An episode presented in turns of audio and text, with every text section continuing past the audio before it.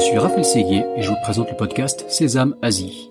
La région APAC compte plus de 4 milliards d'habitants et représente près de la moitié de la croissance économique mondiale. De nombreux Français sont donc venus s'installer ici, dans la région la plus dynamique au monde. Cependant, réussir en Asie n'est pas toujours facile.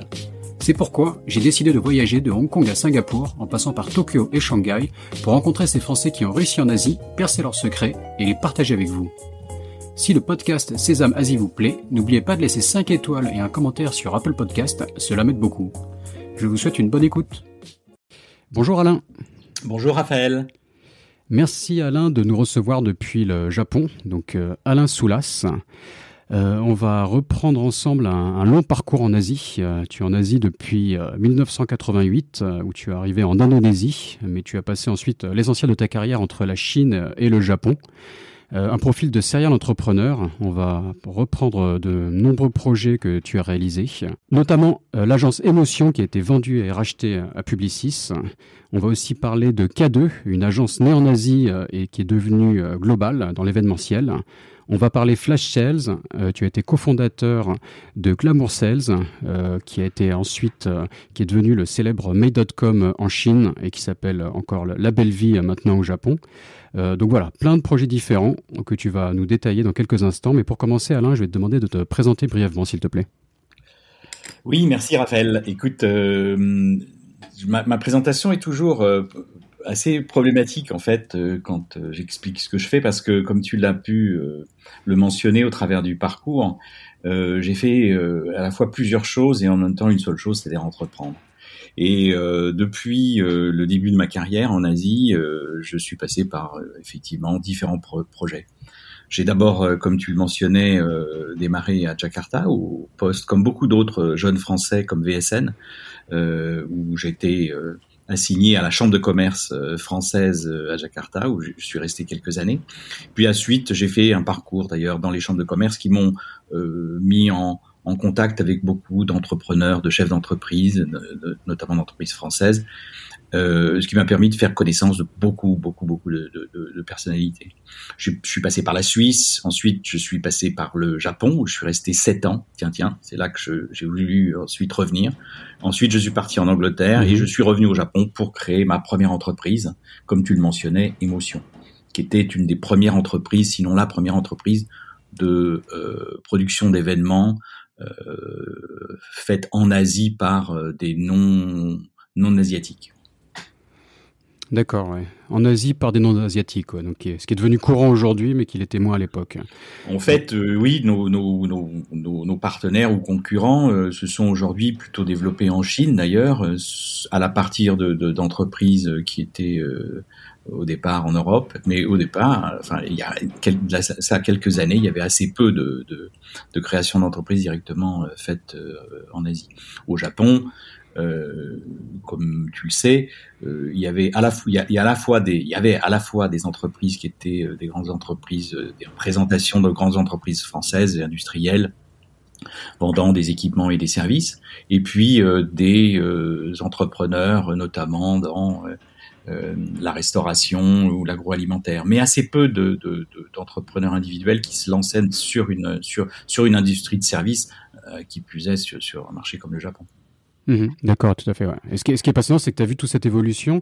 Donc revenons au début. Euh, pour, pourquoi l'Asie au début Et euh, arrivé en, 1988, euh, fin des années 80 en Indonésie, enfin ça devait être un, sacré choc. L'Indonésie, ça reste, ça peut être un choc encore quand, on se retrouve coincé dans la circulation de Jakarta, même, même aujourd'hui. Mais, mais décris-nous un peu comment c'était à l'époque. Alors c'était un pays qui était déjà, enfin qui était déjà chaotique en, ce sens que effectivement il y avait aucune, enfin quasiment aucune infrastructure. Je me souviens de la construction des autoroutes urbaines qui menaient à l'aéroport. Euh, les, qui, créait des embouteillages absolument monstres. Il fallait généralement prévoir deux heures à deux heures et demie pour rejoindre l'aéroport à l'époque.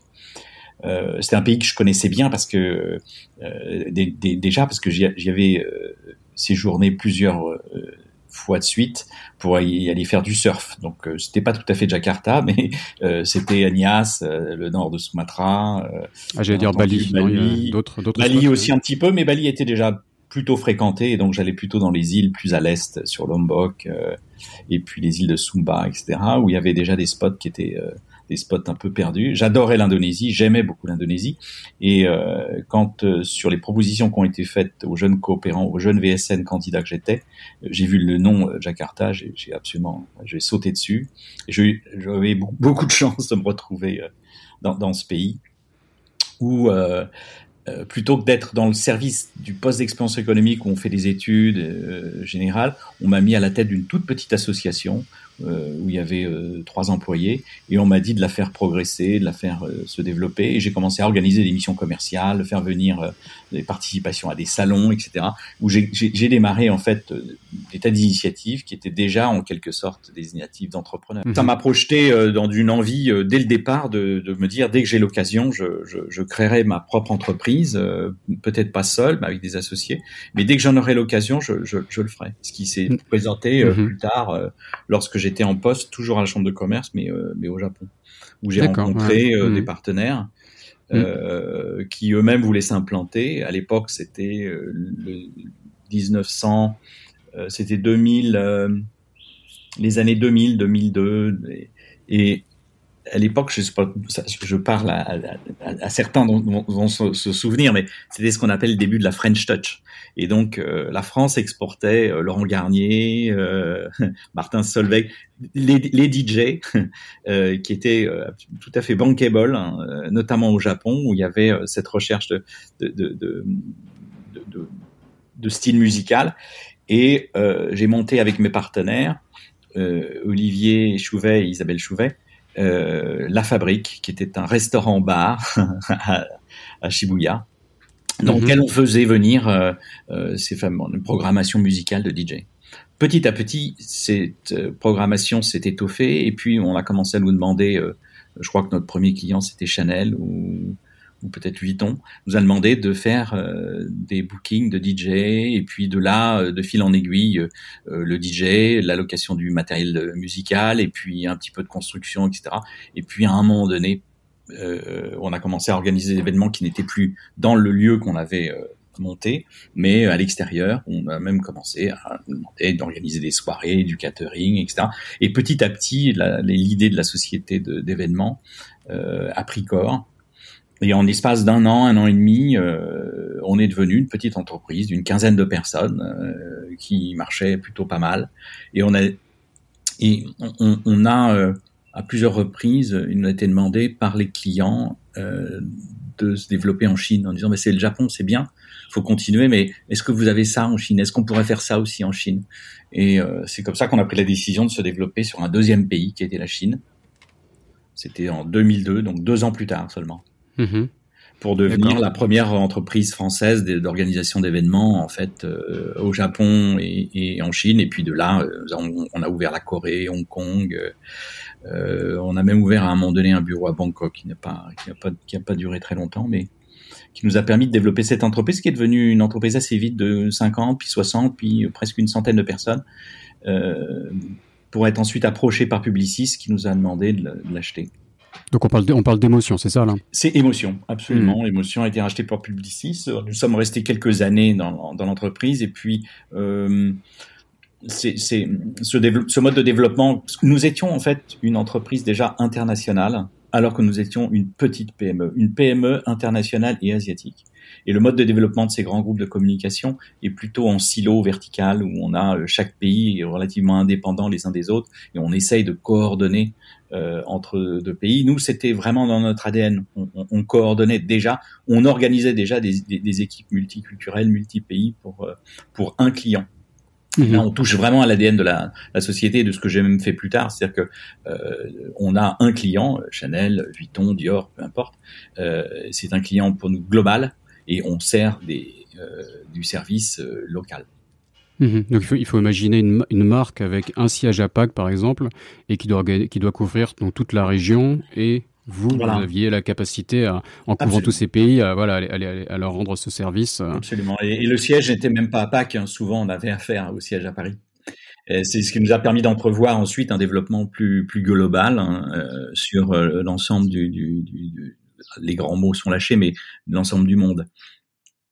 Ce qui n'était pas tout à fait le, même le style de fonctionnement euh, de ces grands groupes de publicité. Donc c'est pour ça qu'à un moment donné, on a fait le constat que ça fonctionnait pas très bien et on a racheté notre activité au groupe hein, et relancé sous un nouveau nom qui s'appelle des K2. K2 qui s'est développé qui a repris ensuite les activités, qui a continué à se développer. Par acquisition, euh, il y a encore quelques années, on a racheté un certain nombre d'entreprises pour se développer ensuite dans d'autres pays du monde. Alors aujourd'hui, maintenant, c'est à la fois la France, l'Angleterre, euh, les États-Unis, euh, on est à Dubaï également, et dans d'autres pays d'Asie. Ce qui fait mhm. aujourd'hui un réseau de, puis je vais m'arrêter là parce que, mais il doit faire un réseau d'environ 600 personnes sur l'ensemble, l'ensemble des continents. D'accord, ok. On, est passé sur plein d'événements. on, peut, sûrement rentrer dans les détails, on a, il nous reste encore pas mal de temps devant nous. Mais, euh, mais donc pour comprendre déjà ce, cette vente et ce rachat d'une agence ici en Asie avec une grosse entreprise comme, comme Publicis, comment ça se passe à chaque fois? Est-ce que c'est des longues transactions, des négociations acharnées? Enfin, tu peux nous décrire un peu les, processus dans, un sens comme dans l'autre. C'est toujours intéressant de, de, vendre et de racheter la même entreprise. Peut-être l'occasion de faire une, une bonne affaire deux fois de suite pas forcément, c'est pas forcément une bonne affaire, mais en tout cas, euh, ça permet au, à l'entreprise de d'avoir un avenir euh, pérenne et de continuer à se développer et de pas être absorbé. Je pense que les grandes agences de communication ou, de services, si vous voulez, qui, qui, enfin, qui vont absorber euh, des entreprises euh, de petite de petite taille locale, en général, ils passent par ce qu'on appelle un earn-out. Donc le système, c'est on fait une valeur de votre entreprise, on arrête la valeur de l'entreprise et puis on vous la rachète en vous payant euh, sur un certain nombre d'années euh, avec un multiple. La, valeur, c'est un multiple de votre profit. Donc en fait, un, un système d'intéressement sur le temps après le rachat, c'est ça? Je dirais qu'on vous achète avec votre propre argent. C'est un bon système. Bah oui, alors je sens, sans du tout euh, référence à euh, ce qui s'est passé pour euh, émotion, mais en gros, on dit vous valez cinq fois ou dix fois votre profit. Voilà, ça c'est la valeur de votre entreprise et on va vous en payer 20% euh, maintenant, 25% l'année prochaine, etc., etc., jusqu'à ce que ce soit euh, absorbé. Et une fois le paiement entièrement fait, euh, l'entreprise appartient entièrement au, groupe. Alors ça, ça, ça a comme effet, je dirais que bah, petit à petit vous passez d'un mode totalement entrepreneurial, parfois un peu, je vous l'admets, euh, comment dire, un peu improvisé. Euh, quand on monte une entreprise, on n'a pas forcément le temps de la structurer. C'est toujours un peu la course. Euh, il y a à la fois cette espèce de contradiction entre développer son business, acquérir de nouveaux clients, se former, acquérir dans notre industrie, c'est très important, les bons fournisseurs, les bons partenaires pour travailler avec nous. et, ça, ça prend énormément de temps. Et en même temps, structurer sa boîte. Donc ça, c'est un peu mhm. une course qui est pas facile à mener. Et c'est vrai que l'absorption euh, à l'intérieur d'un groupe comme euh, le groupe Publicis ou un autre groupe vous permet de structurer euh, vos, votre, votre finance, vos comptes, etc. De prendre des, des, des, bonnes pratiques, des, des, pratiques qui sont des méthodes qui sont formatrices, intéressantes. Mais à la fois, on, devient employé quelque part. Et à un moment donné, on voilà. Faire du reporting, avoir un patron, c'est aussi différent, quoi. Alors ça change beaucoup la vie parce que au départ, euh, au bout de, on est on est très entrepreneur, on fait vraiment tout ce qu'on veut quand on veut à, tout moment. C'est très très prenant. Hein. Moi j'ai des j'ai des souvenirs de, de, de très de très peu de sommeil, très peu de sommeil, beaucoup de déplacements. Il pouvait il pouvait m'arriver de faire trois pays en, en une semaine. Corée. Hong Kong, Japon. Euh, Chine. c'était assez épuisant. C'est un peu comme faire le tour de l'Europe, quoi. Pour euh, c'est très compliqué, euh, c'est mm. vrai à faire, mais bon, quand on a plus jeune, on, arrive et, qu'on a la passion, je pense qu'on peut faire beaucoup de choses, on supporte beaucoup de choses. Et puis en plus, quand ça marche, quand ça, on sent que ce, qu'on l'effort qu'on injecte dans son entreprise donne des résultats, c'est encore plus stimulant. Et puis ensuite, euh, voilà, vous êtes, vous rentrez dans un groupe et puis au bout de, vous avez cinq ans d'earn-out, au bout de deux ans et demi, vous vous rendez compte que vous choisissez plus tout à fait euh, librement l'ordinateur que vous voulez acheter, puis la comptabilité, il faut pas la faire comme ça, mais comme ça, etc. Et puis on sent qu'on est en train de perdre petit à petit effectivement son son autonomie. C'est un choc un peu culturel auquel il faut euh, s'habituer. Il y a beaucoup d'entrepreneurs qui sont très contents de de, de, de faire ça. Hein. C'est une bonne façon de, c'est vrai, d'évoluer dans une entreprise. Souvent, euh, les entrepreneurs deviennent eux-mêmes. C'est d'ailleurs, je crois, le, le, je crois que ça a été le cas d'ailleurs pour euh, Maurice Lévy lui-même. euh, mais euh, donc le, le patron l'entrepreneur devient, euh, voilà, voilà, exactement, devient un salarié, un cadre, et puis progresse dans l'entreprise, voire même dirige l'entreprise à la fin. Il y a beaucoup d'exemples comme ça qui sont tout à fait heureux.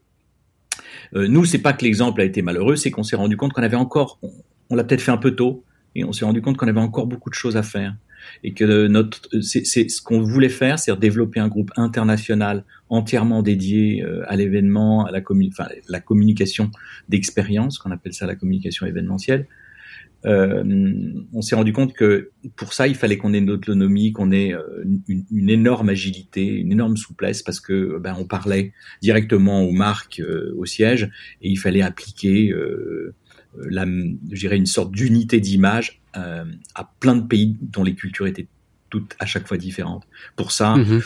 difficile d'avoir, euh, difficile d'être centralisé. C'est vraiment la décentralisation la plus euh, la plus importante, avec quand même des préceptes, une ligne très très directrice, très elle, très très centrale, parce qu'il s'agit de la communication globale d'une boîte.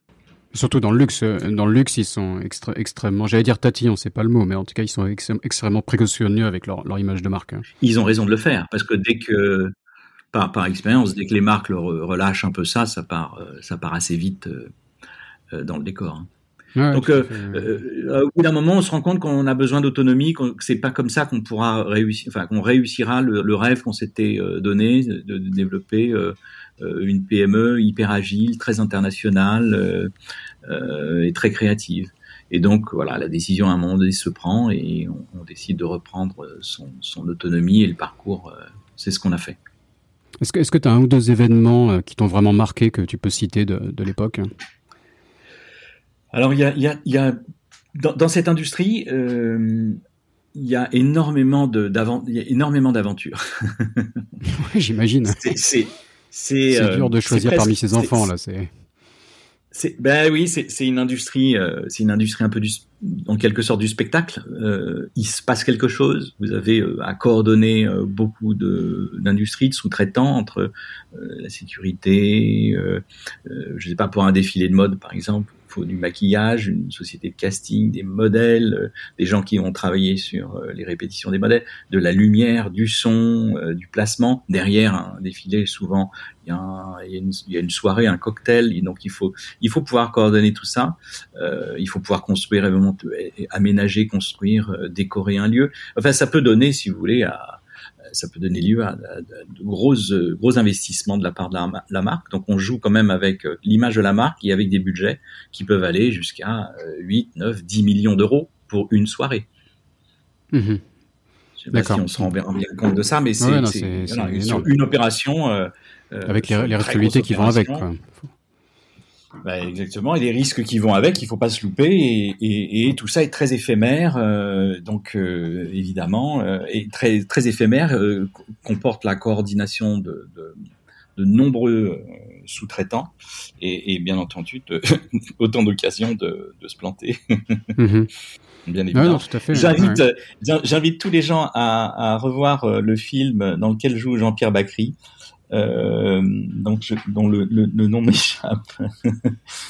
euh, le film des frères Nakash. Euh, d'accord. Parce ouais. qu'on a un mariage.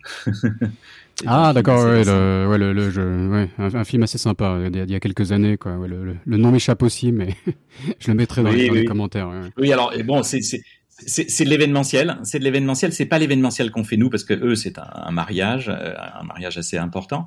Euh, mais on, on, voit, enfin voilà, il y a des plats de péripéties qui sont drôles, certaines sont tragiques, etc. Moi ça, ça m'est arrivé évidemment euh, des moments de, de, faire partir un son qui part pas, euh, euh d'avoir euh, une entrée sur scène qui ne se passe pas, d'avoir multiples multiples opérations qui sont assez compliquées. Mes premiers événements, j'ai appris lourd de enfin, quelquefois, c'était l'apprentissage a été un peu, un peu, un peu, un peu difficile. Je me souviens d'un d'un événement où euh, on, faisait rouler, enfin, il y avait un écran géant qui se déroulait petit à petit et sur lequel on commençait une projection artistique. C'était pour une très grande marque.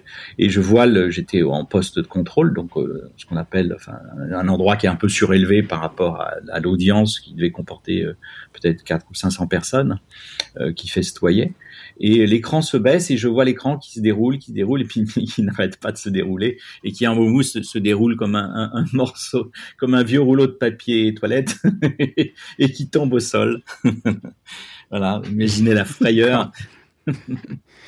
D'accord, donc euh, ouais. faire, un podcast ne t'effraie pas là, c'est ça, ça, reste un, un, petit événement assez contrôlé. Non, on, on vient blinder, hein, on, on, se blinde hein, petit à petit, on, on, a de moins en moins peur, on se rend compte que, mhm. enfin, on fait beaucoup. Je me souviens aussi d'un événement que j'avais organisé pour un, un ami qui m'avait qui, qui, qui m'avait fait confiance et je crois que c'était un des premiers gros événements organisés à l'extérieur. C'était pour un défilé pour la maison Givenchy au Japon.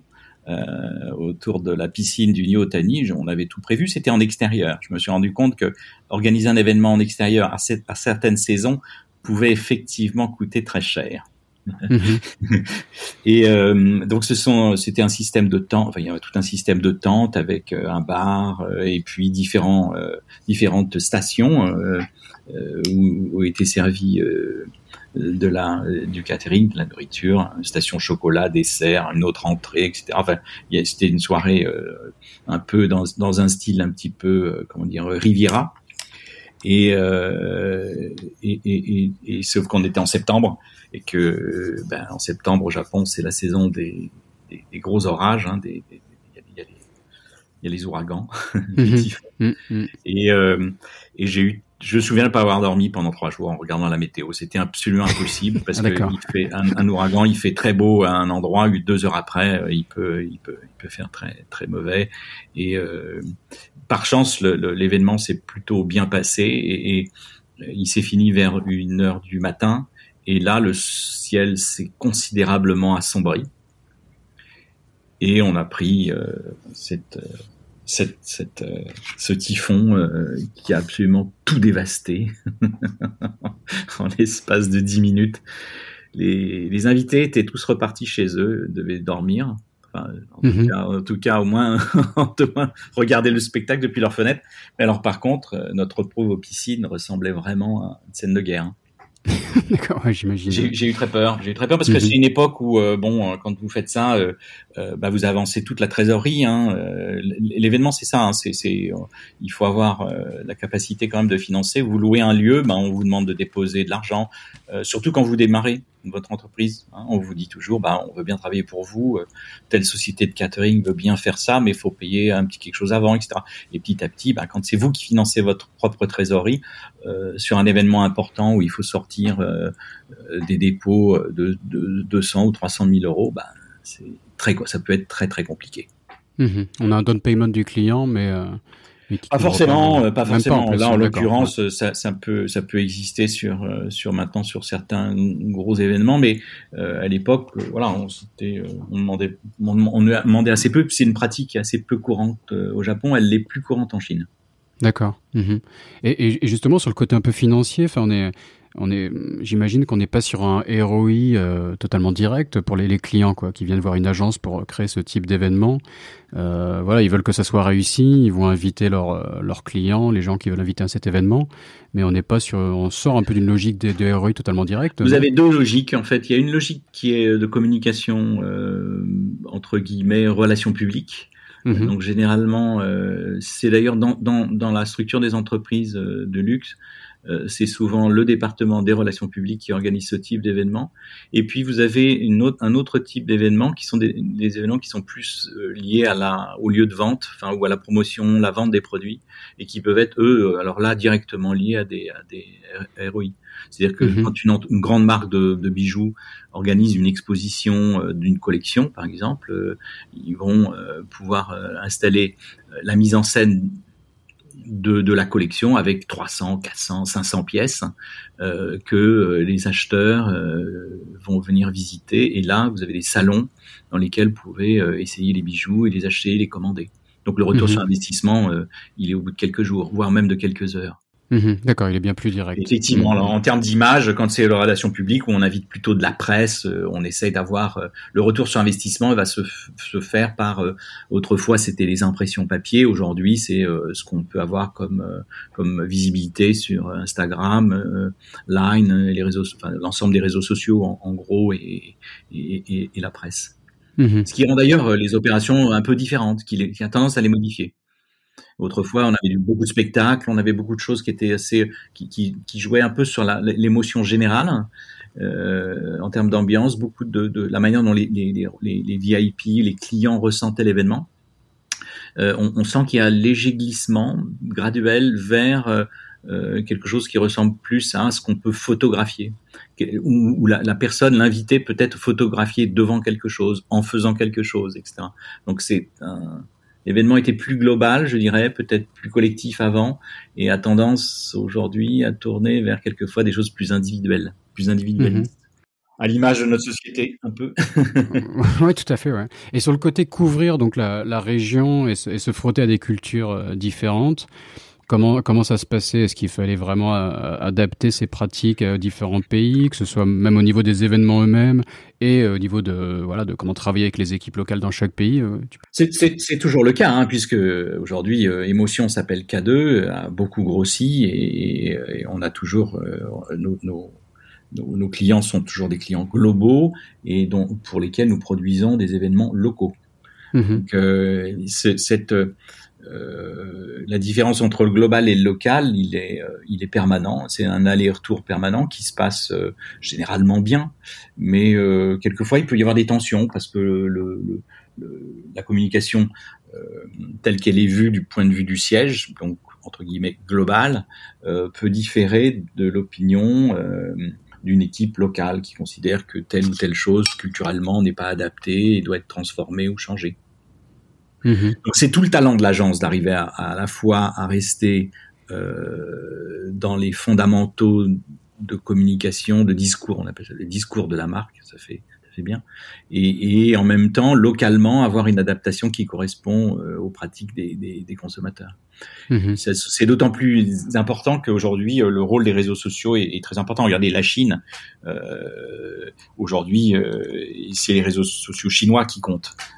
c'est eux qui qui ont le plus de, followers, euh, des talentos qui ont parfois plusieurs dizaines de millions de, de, fans, et, et, donc les événements doivent être euh, évidemment adaptés à ce type d'audience. Mmh, oui, tout à fait.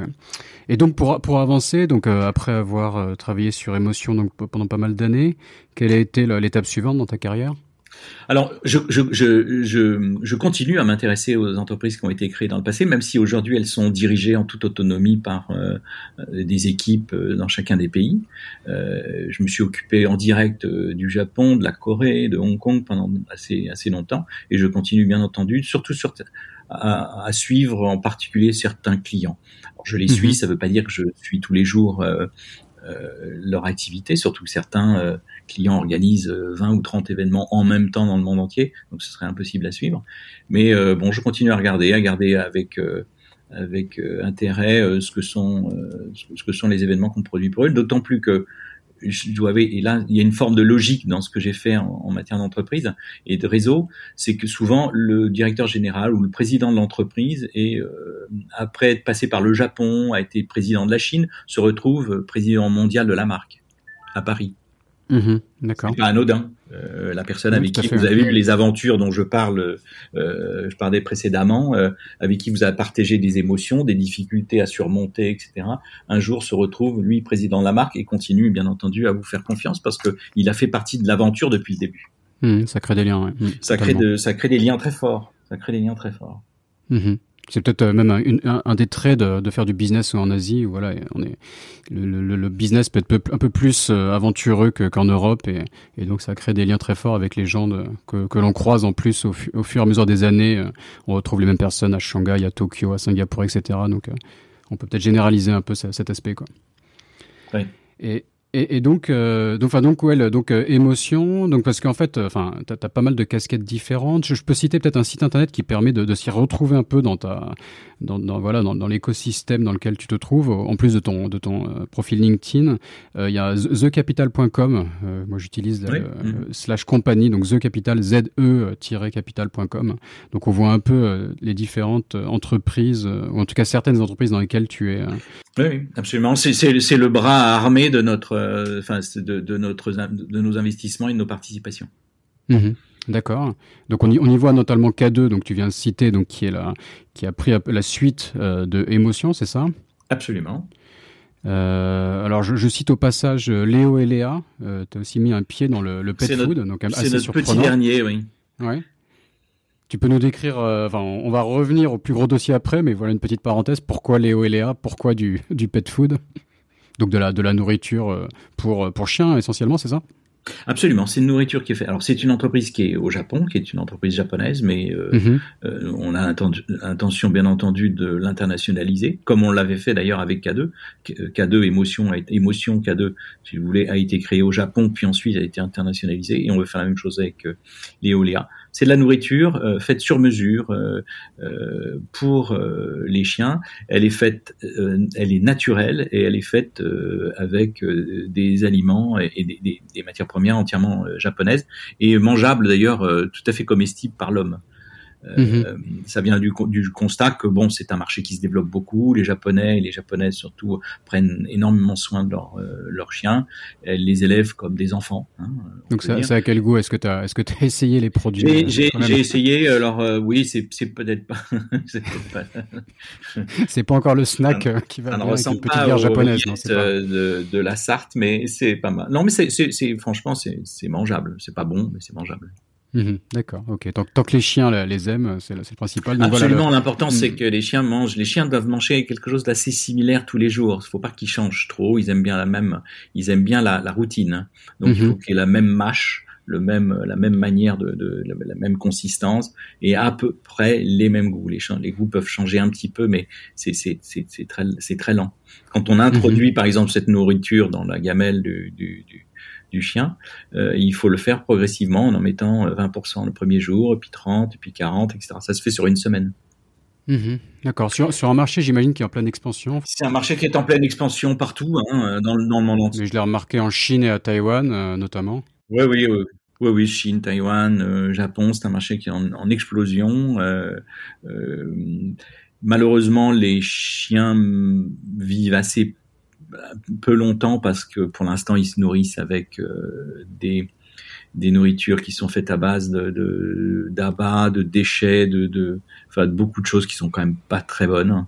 Euh, il y a beaucoup de pesticides, d'antibiotiques. Enfin, en gros, euh, les chiens sont nourris avec les rebuts de, de, de, de ce que les humains mangent. Et les humains, pour autant que je sache, ne mangent pas toujours très sain non plus quand ils mangent de la viande. Donc mhm. euh, voilà, c'est le moins bon du, du, déjà pas très bon. Donc c'est pas terrible. D'accord. Donc une, promesse même d'allonger la vie des chiens? Oui, oui, absolument. sa vie, sa santé, euh, les maladies, les parasites, etc. Il y a beaucoup de choses qui sont, euh, qui sont. on se, on se rend pas compte parce qu'autrefois, un chien à la ferme, d'abord il gambadait, il trouvait des choses qu'il pouvait manger dans la nature, hein, en plus de, de, des restes que les, les on, lui donnait, il, avait une, activité physique, etc.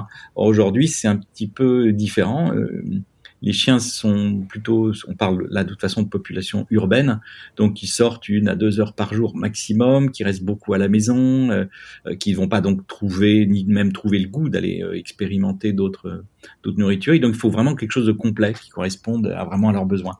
Et pour ça, avec les l'application Léoléa, vous pouvez rentrer le nom, alors bien entendu le nom de votre chien, votre votre sa photo, etc. Mais son âge, la, les types d'exercices, sa race, etc. Et en fonction de ça, vous allez recevoir chaque semaine la nourriture qui lui convient. Exactement. D'accord, donc c'est customisé euh, à ce point-là, quoi. D'accord. C'est fait sur mesure. Ouais, je le... C'est uniquement le marché japonais. J'avoue que le, site est totalement japonais, donc j'ai pas creusé totalement dans les détails. C'est uniquement le marché japonais parce que pour l'instant, euh, il n'y a qu'au Japon qu'on a réussi à euh, faire, enfin, à, à, à, à élaborer cette cette qualité. C'est une équipe d'une vingtaine de personnes basée à Tokyo, une équipe franco-japonaise qui travaille sur ce sur ce sujet et promise un bel avenir, j'imagine. Oui, bah je, je, vous invite à venir, à venir à Taïwan. Je remarquais dans le métro ce week-end que sur le quai du métro, je voyais trois pubs avec des, des chiens sur la pub, ce qui était quand même pas anodin. Euh, donc, vu la proximité entre Taïwan et le Japon euh, culturellement, il y a, y a sûrement des choses à faire ici, même si c'est un petit marché. Euh, on, va, on, va, attaquer un, un, gros morceau donc avec le Flash Shells. Comment, comment est-ce que tu es rentré dans le Flash Shells et est-ce que tu peux nous, nous décrire un peu la, la, genèse de, de ce projet? Redéfinissons même qu'est-ce que c'est que le, Flash Shells pour être, pour être précis. Oui, oui. En fait, avec mon partenaire, on, a, à partir au moment où on a vendu euh, euh, Émotion à Publicis, et quelques années après, on s'est euh, donné pour objectif de de nouveau entreprendre et euh, de trouver un relais euh, pour l'après pour l'après Publicis et l'après Émotion. Euh, donc on a commencé à rechercher quels étaient les business models qui nous semblaient intéressants sur le sur le marché, euh, notamment marché pour au moins démarrer sur le marché japonais. Et il s'est trouvé qu'on a repris euh, émotion pour la que du coup on a continué, on s'est retrouvé avec deux, deux, deux, deux, modèles. Mais au départ, c'était un c'était un, un, business qui était destiné à prendre le relais et de croissance. Donc on, a regardé et à l'époque on avait comment dire regarder un petit peu en France et il y avait euh, euh, ce qu'a fait euh, vente, ce que faisait vente privée. Mhm. Et, et, et, on a en tout point euh, étudié le modèle et regardé et vu que les conditions sur le marché japonais étaient assez similaires à celles du marché français. En fait, beaucoup de, beaucoup la possibilité d'acheter en consignment, c'est-à-dire en fait de, de, de réserver euh, chez, la, chez, chez, le fournisseur, la marque, des produits les vendre en ligne et les commander une fois vendus. Ce qui permettait de démarrer un business sans avoir à acheter des stocks. D'accord. En parlant de déstockage ou, euh, ou même pas forcément euh... Alors, ça peut s'appeler du déstockage. Le mot déstockage est un petit peu. Alors, on appelle ça flash sales parce qu'en fait, on, on, on, on, événementialise la vente. C'est-à-dire que euh, on vend en ligne euh, une quantité euh, limitée de produits sur une durée limitée, trois jours, mmh. quatre jours qui permet d'ailleurs aux marques de vendre euh, et de faire euh, et, et on le vend à un, cercle privé de consommateurs, donc à, des abonnés, à des membres. C'est comme un club. Parce que la, marque est dans une logique où elle, elle veut pas, enfin, elle, a parfois des problématiques de voilà de, de fin de série, ce genre de choses, et, et, et, gérer son prix pour une marque est primordial. Elle ne veut pas lancer des prix euh, discountés euh, dans la nature. Donc de garder ça dans un cercle réduit euh, chez voilà dans ce type de d'entreprise, ça les, ça les arrange. Elle veut maîtriser ses mhm. inventaires. Mm -hmm. Elle veut, elle veut bien entendu les, les vendre. Elle, elle, elle, le, le, produit aujourd'hui, quasiment cinq. Enfin, je parle pas des très grandes marques de luxe, mais pour, pour une grande partie du marché, 50% de la vie du produit correspond à une deuxième vie. Mm -hmm. 50% c'est en magasin, y compris euh, le moment où le produit est soldé euh, dans le magasin, et puis ensuite il est retiré des rayons pour laisser place à la nouvelle collection. Euh, à la fin de l'hiver, on envoie le printemps, l'été. Ben, l'hiver, une fois qu'il a été mis en, en solde, on n'a pas forcément tout vendu, il reste des stocks, et là il faut pouvoir trouver un moyen de le vendre, et souvent cette valeur-là correspond à la moitié de la, à la moitié du stock. Mmh, D'accord. Et donc là, il va falloir trouver des solutions. Alors autrefois, euh, on installait des outlets à la sortie des villes, euh, les gens se déplaçaient avec un parking, et les gens allaient acheter ça. Ou alors, pour certaines marques, euh, elles revendaient ça dans des pays où ça se voyait pas trop, en fait. Voire même parfois c'était détruit. Il y a eu des, des scandales. Des, des, pratiques un peu choquantes bien quand entendu, les produits sont détruits. Bien, bien, bien entendu, bien entendu, bien entendu. Il y avait, il y avait, de la, il y avait de la destruction il y a toujours, à mon avis, de la destruction. Mmh. Enfin bon, là, là, en tout cas, les, les, les, entreprises de vente en ligne euh, comme la nôtre euh, ont pris le relais, vente privée en France, euh, Privalia à l'époque en Espagne, qui maintenant appartient à vente privée, Rulala euh, aux États-Unis. Chaque chaque pays hein, a son VIP.com en Chine. Chaque pays a son a, a son opérateur de, de, flash sales. Le Japon a euh, La Belle Vie, donc notre mmh. groupe euh, et euh, nous sommes le partenaire de, je crois, à peu près 7000 ou 8000 marques au Japon, euh, dont nous gérons euh, les inventaires en ligne. Alors les marques elles-mêmes ne gèrent pas que en ligne, elles, elles, elles, ont, elles font elles-mêmes leur solde, comme je l'expliquais, en magasin, quelquefois même un peu sur leur site internet, mais on est le seul site comme ça, donc avec 6 millions de, 6 millions de, de clients japonais, auxquels on propose chaque jour une vingtaine de nouvelles marques différentes mmh. sur deux sites un site qui s'appelle glad.gp et l'autre qui s'appelle guilt.gp, qui est en fait un site américain que nous avons racheté il y a trois ans qui était l'extension le, au Japon du site américain euh, Rugilt. D'accord. Et, pour, pourquoi la logique de les garder encore séparés? Il y, a il y, a un placement différent pour chacun des deux sites? Absolument, il y a un placement euh, qui avec une cliente, une histoire d'abord. Un positionnement, je voulais dire. Deux, sites. Un positionnement, absolument, un positionnement euh, un petit peu plus familial pour Glad, euh, de, du fait de son histoire, des marques ont été approchées, un petit peu plus japonais, et puis pour Guild, un petit peu plus international, aussi un peu plus masculin dans son approche et un petit peu plus haut de gamme. Mhm. D'accord. Avec des paniers moyens, euh, oui, euh, sur, sur euh, Glad, le panier moyen, le panier moyen est à 12 000, il doit être à 16 ou 17 000 yens sur sur Guild, donc c'est un petit peu plus élevé, un peu moins de discount aussi quelquefois. Donc les marques peuvent choisir l'un site ou l'autre en fonction de leur, euh, voir les deux, parce qu'elles peuvent se dire qu'elles vont faire une première vente sur un des sites et puis une deuxième sur l'autre site. Je voyais l'autre jour des, des ventes qu'on faisait pour des valises comme Rimowa.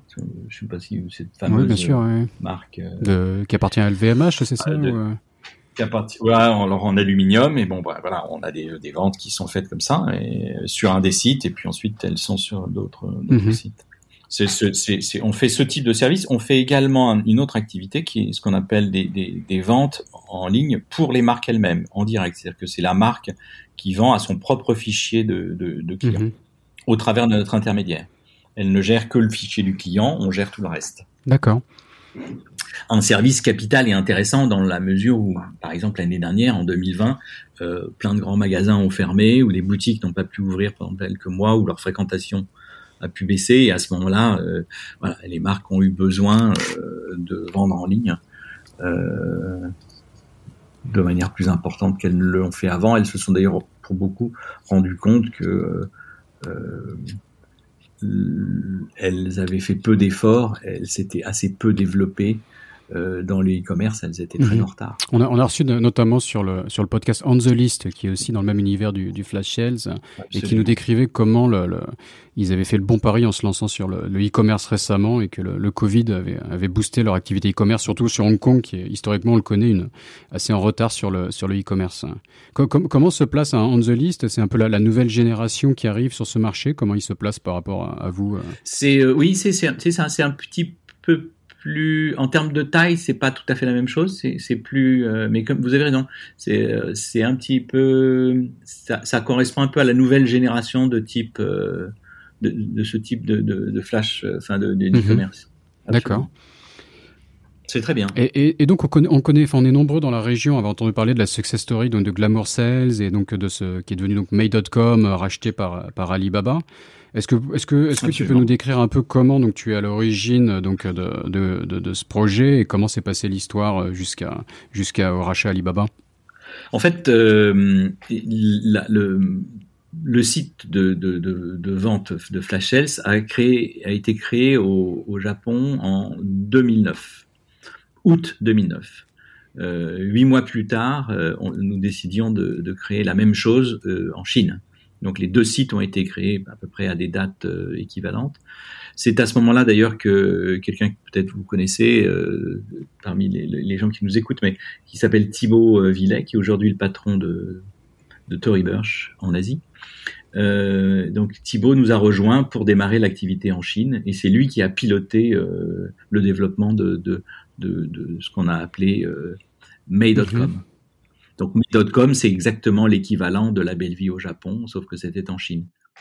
May.com a assez développé. Nous avons été approchés par plusieurs sites. au moment où on a, au moment où on a démarré May.com euh, en Chine, euh, on s'est retrouvé avec une trentaine de concurrents euh, quasiment dans les, le mois qui suivait sur le même business model, ce qui était assez, nous a quand même un peu étonné. la rapidité, l'ampleur du, du phénomène. Oui, oui, oui. Ah oui, c'est la Chine. On peut parler des practices, mais c'est vraiment ça. La Chine, c'est dès qu'un un, système, un modèle existe, c'est tout de suite, immédiatement, euh, beaucoup de concurrents. Au bout d'un an, il n'en restait plus que trois, et au bout de deux ans, il n'en restait plus que deux, euh, et il, il, n'a subsisté en fin de compte euh, vraiment que VIP.com et, et qui est un grand succès, hein, et, et May.com qui est également un mhm. succès. Donc l'attractivité de Med.com, c'était que grâce à notre réseau, développé euh, à la fois par euh, Thibaut, mes partenaires, et, et moi-même au travers aussi de l'activité d'événementiel, puisqu'on travaille toutes les grandes marques, on avait des relations plus fortes peut-être que des acteurs locaux avec les grandes marques ce qui nous a permis sur Med.com d'être capable de vendre et de sourcer des produits euh, au travers des grands groupes euh, euh, internationaux qu'on connaît tous, comme Kering, LVMH, Richemont, etc. Et donc, c'est, je pense, c'est ce portefeuille de marques que nous vendions sur Med.com qui a intéressé Alibaba, qui à l'époque cherchait à développer son ce qui est devenu après Luxury Pavilion et Red, etc. Donc ils ont dès le départ, enfin il y a encore déjà au moment de rachat, euh, Alibaba cherchait à monter en gamme et à, trouver un partenaire ou une solution pour pouvoir, euh, ce qu'ils font aujourd'hui d'ailleurs avec euh, des partenaires comme Farfetch, ils n'ont pas toujours pas abandonné cette idée, ils essayent de poursuivre cette montée pour pouvoir vendre en ligne et devenir le, vendeur en ligne des, des, des produits luxe. Et donc Med.com a fait partie de ces perspectives et c'est pour ça qu'on a, je pense, on a été on a été racheté, un processus assez rapide d'ailleurs puisque la vente a dû se faire en, quelques, mhm. mois. D'accord. Mais la vente ne s'est faite que pour le que pour la Chine à Alibaba et nous avons conservé le, Japon. Nous avons continué à développer euh, jusqu'au moment où euh, nous avons décidé de racheter, nous fondateurs, de racheter notre principal concurrent, donc le numéro 2 sur le marché, qui était Gilt et qui appartenait à Gilt US et qui, pardon, qui appartenait à un grand groupe qui s'appelle Hudson Bay un grand groupe mhm, d'investissement. D'accord. Parce qu'on est sur un on est sur un business où la relation avec les marques euh, est hyper importante. J'ai l'impression. Je l'ai vu un peu avec On the List. Il faut quoi que les marques aient confiance euh, dans, dans, ce type de partenaire. Euh. C'est primordial. C'est mhm. primordial. D'accord. Elles veulent à la fois, elles veulent tout. Elles veulent la confiance, elles veulent pas que ça se voit, mais elles veulent vendre beaucoup. Mhm. on, on, est un peu le, on, aide les marques à gérer d'une certaine manière. Comme je le disais au début, les inventaires, c'est pas simple pour les marques. C'est une problématique qui les met euh, un peu en porte-à-faux vis-à-vis de la valeur euh, de ce que peut représenter leur produit. Un produit qui est vendu, un vêtement, une, chemise, une robe, etc. Euh, c'est un produit qui est vendu avec beaucoup d'images, donc un prix qui correspond à cette image, beaucoup de communication.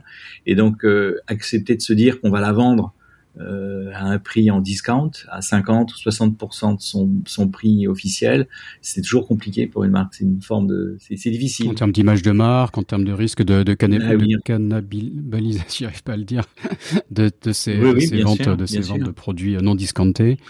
C'est euh, c'est quelque chose d'assez délicat à gérer, quoi. Tout à fait, d'accord. Donc un besoin de confiance. Oui, le e-commerce apporte une solution relativement efficace, je dirais, au regard de la visibilité en tout cas, le flash sales en, vente privée comme ça, oui, apporte une, forme de. Mais euh, c'est vrai que cette contradiction existe, elle est pas prête de disparaître. Euh, les marques veulent vendre en ligne. Pour l'instant, en ligne, on achète surtout des produits qui sont euh, démarqués. Il faut s'en mhm. rendre compte. Le e-commerce de produits en full price, c'est assez compliqué. Ça reste quand même quelque chose qui n'est pas encore euh, un succès. D'accord. Mhm. Même si les communications des grands euh, acteurs, euh, des nouveaux acteurs qui font ça, ont tendance à l'expliquer, mais bon, des grands groupes qui se sont spécialisés là-dedans, pour l'instant, ne, sont pas profitables. Mhm. C'est pas donné. Et les, grandes marques qui elles-mêmes ont essayé de lancer, essayent de, lancer leur investissement pour essayer de vendre et de proposer leur propre e-commerce, on, sont toujours pour l'instant un peu à la peine. Faut, faut bien l'avouer. Même si c'est en progression, si ça fonctionne bien, etc. Mais ça reste quand même quelque chose qui, le, site d'e-commerce d'une très grande marque internationale, ça correspond euh, au chiffre d'affaires d'un gros, d'un gros point de vente, mais pas plus. Mm-hmm. Oui, tout à fait. Le Covid a certainement aidé à accélérer hein, la digitalisation des marques. Mais c'est quand même intrinsèquement, je pense que c'est, pour ma part, je crois que c'est intrinsèquement lié euh, à la nature du marché les, consommateurs qui achètent sur Internet comparent, et ça c'est terrible parce que vous pouvez rentrer dans une boutique, vous allez comparer avec la deuxième boutique, puis la troisième boutique, mais là non, euh, la comparaison, elle est en termes de prix, de modèle, elle est immédiate. Mhm. Et automatisée même, enfin. Mm. On sait que sur Amazon, c'est des, des, robots. Dès que quelqu'un descend le prix sur un produit, Amazon aligne les prix et c'est terrible. Quoi. Donc, c'est sur une place de marché, c'est quand même assez.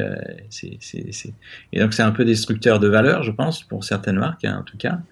Euh, donc c'est le le le le e-commerce est, quand même pas très pas très facile. D'où les expériences dans, dans the list etc qui permettent de biaiser, de, biaiser peut-être pas le mot parce que ça paraît un peu négatif, mais qui permettent d'introduire une valeur supplémentaire. Le flash sales qui permet parce que ça permet de créer des des, des achats d'opportunités où euh, il n'y a pas que le prix, enfin ou en tout cas le prix va compter moins.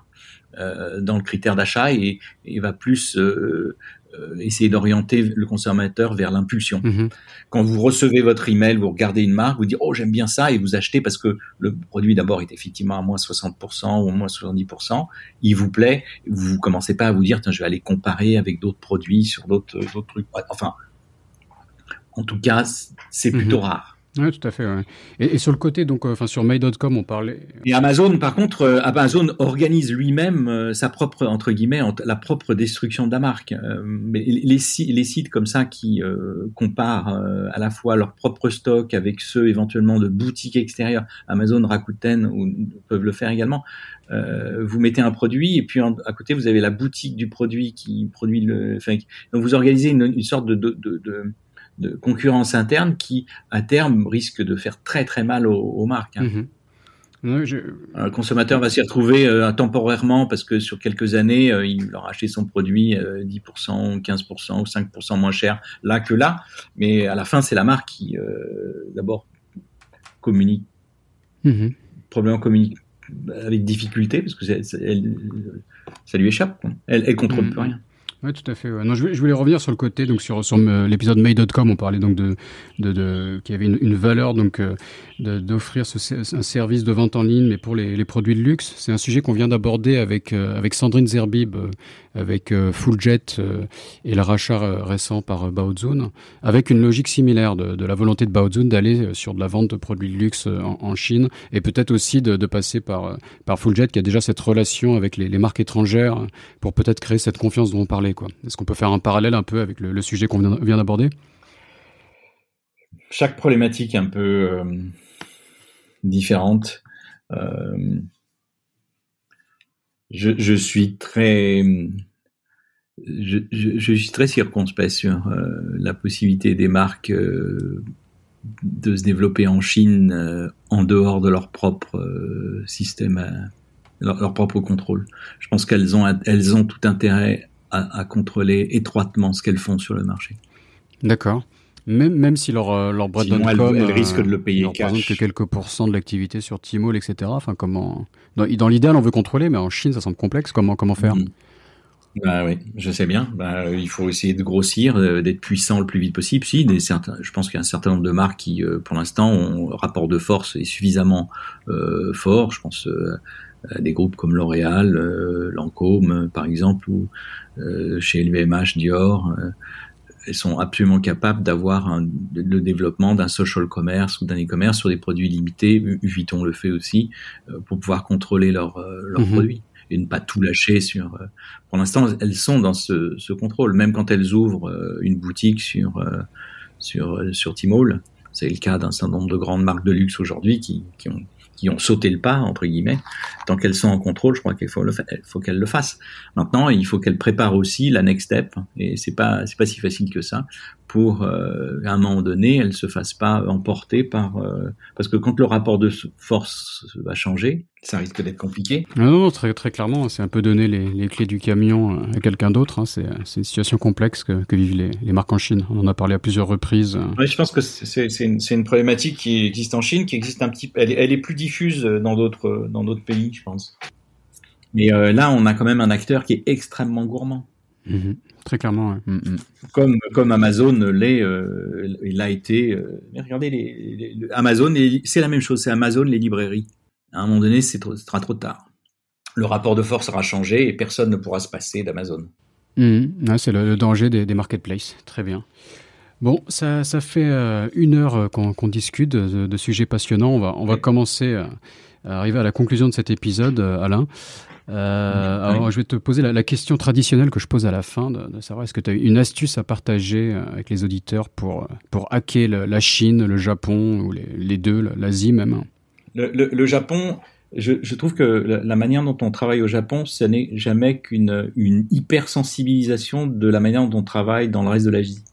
C'est-à-dire que les Japonais sont extrêmement sensibles à un certain nombre de valeurs euh, auxquelles adhèrent euh, également euh, souvent bon, d'autres pays en Asie. La Chine peut-être un petit peu plus particulière. Elle, elle est, elle est, elle est très, elle, elle sort, elle est sortie d'une histoire compliquée après euh, son histoire communiste, enfin elle est toujours communiste, pardon, je ne devrais pas dire ça, mais euh, donc elle a, elle, est très orientée sur le sur les sur les, le pouvoir de l'argent, euh, ce type de rapport de force, mais derrière il, y a, il reste quand même un, vieux fond très fort de, de, confucianisme, de valeurs basées sur la fidélité, la famille, etc.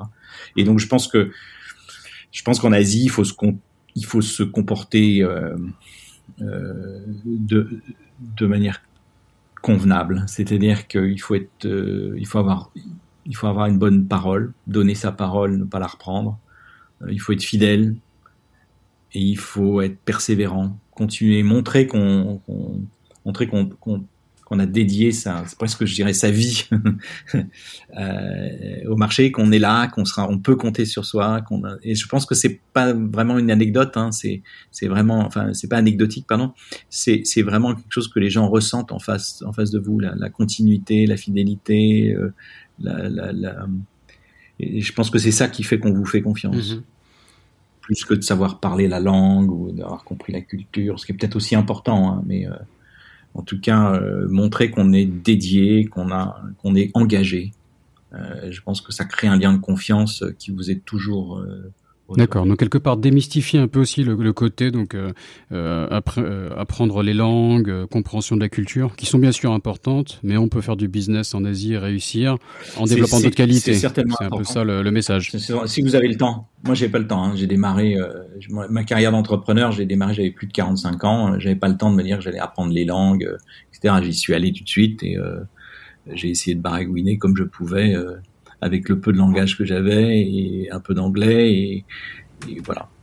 Et, j'ai réussi à peu près à faire ce que je voulais entreprendre sans trop de difficultés. Sachant même que quelquefois, euh, surtout au Japon, euh, très pratique euh, de ne pas savoir parler de japonais, ça permet quelquefois de mettre un peu les pieds dans le plat, de pas forcément respecter les règles et les usages, et de se, donner une certaine forme de liberté, je pense, par rapport aux codes qui sont parfois un peu, voire même très très mhm. pesants. Hein. parfois, de, de, de, parler langue asiatique, on se met aussi dans une, situation difficile, justement. De, de... Bah oui, on se met dans une situation un petit peu d'être obligé à la fois de respecter, euh, de, respecter tous les codes et, de rentrer dans un jeu dans lequel on n'a pas forcément besoin de mhm. rentrer. Et voire même d'être légèrement en position de faiblesse dans une négociation. Si on, si on parle, je sais pas, chinois dans une négociation au lieu de parler anglais, on se retrouve à parler une langue qu'on maîtrise moins bien, alors qu'en anglais en général, on, peut souvent parler mieux que les, Chinois. Donc, euh, donc c'est, il faut réfléchir, il faut réfléchir à deux fois. C'est pas, enfin, c'est important de parler les langues, mais c'est un sujet complexe. C'est pas tout noir tout blanc. Oui. Absolument. Surtout dans une négociation, euh, je pas, enfin, euh, je veux pas caricaturer, mais euh, souvent une négociation c'est un chiffre. Mhm. Hein. C'est un chiffre contre un autre. Vous voulez vendre 100 et la personne veut acheter 80 ou le contraire. Et donc, il n'y a pas besoin de langage. vu comme ça, une, calculette suffit, comme sur les marchés. Oui, mhm. c'est un peu vrai. Hein. C'est, ça peut être un peu, un peu ça. Après, c'est plus dans la relation, je pense, au, au quotidien la relation euh, qu'on peut avoir avec les gens, le langage, peut-être les codes du langage euh, sont importants. Il n'y a pas que le langage parlé, il y a aussi le langage des gestes, de l'attitude. C'est pour ça que sur le long terme, ça compte, beaucoup d'être euh, d'être dédié au pays, d'essayer de, de, le comprendre, de montrer qu'on respectera ses engagements et de ne pas laisser derrière soi une histoire complexe de difficultés, ou de moments où vous êtes renié, où vous avez laissé tomber vos partenaires, etc. Mhm, mhm. Tout à fait. Bon, on va, on va conclure là-dessus, euh, Alain. Merci beaucoup. Est-ce que tu as une présence sur les réseaux sociaux, un moyen de contact? Est-ce qu'il faut passer par LinkedIn? C'est quoi ton... Je pense que LinkedIn est le, plus. plus D'accord. Alain Soulas, S-O-U-L-A-S, sur LinkedIn. Très bien. Bah, merci beaucoup, Alain. Au revoir. Au revoir.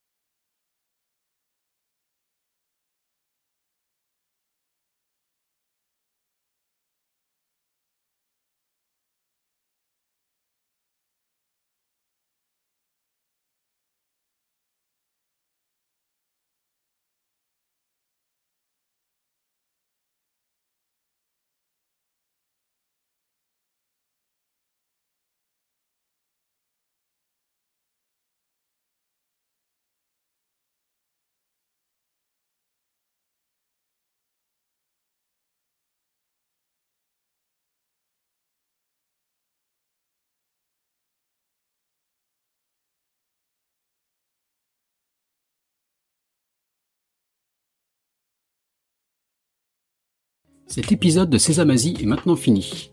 Si vous êtes toujours là, c'est que ça vous a sûrement plu. N'hésitez donc pas à laisser 5 étoiles et un commentaire sur Apple Podcast, cela m'aide beaucoup. Pour me contacter, le plus simple est de m'ajouter sur LinkedIn, Raphaël Séguier, S-E-G-H-I-E-R. N'hésitez pas à me dire ce que vous avez pensé du podcast, à suggérer des invités ou des thèmes qui vous intéressent. Tout feedback est le bienvenu. Merci d'avance et je vous retrouve au prochain épisode. Salut